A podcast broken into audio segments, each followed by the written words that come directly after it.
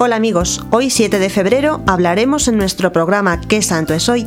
de la Beata María de la Providencia.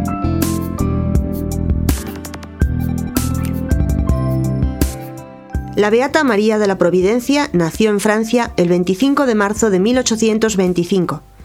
Entró en el convento del Sagrado Corazón en 1836.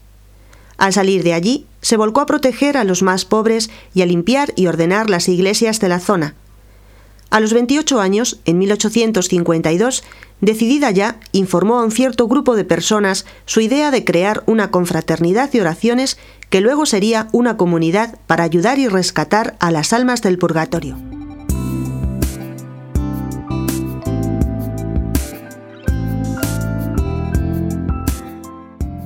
En sus comienzos, las autoridades de su ciudad natal no estaban de acuerdo con su proyecto, la joven escribió al Papa y consiguió su bendición y la ayuda de altas autoridades religiosas. El 1 de julio de 1857, la fundadora de las Auxiliadoras de las Almas del Purgatorio, junto a otras muchachas, tomó un nuevo nombre.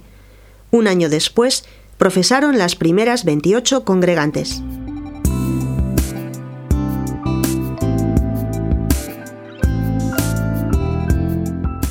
En 1863, María, ya superiora de la congregación, hizo su primera fundación en Nantes, a la cual le siguió la de China en 1867.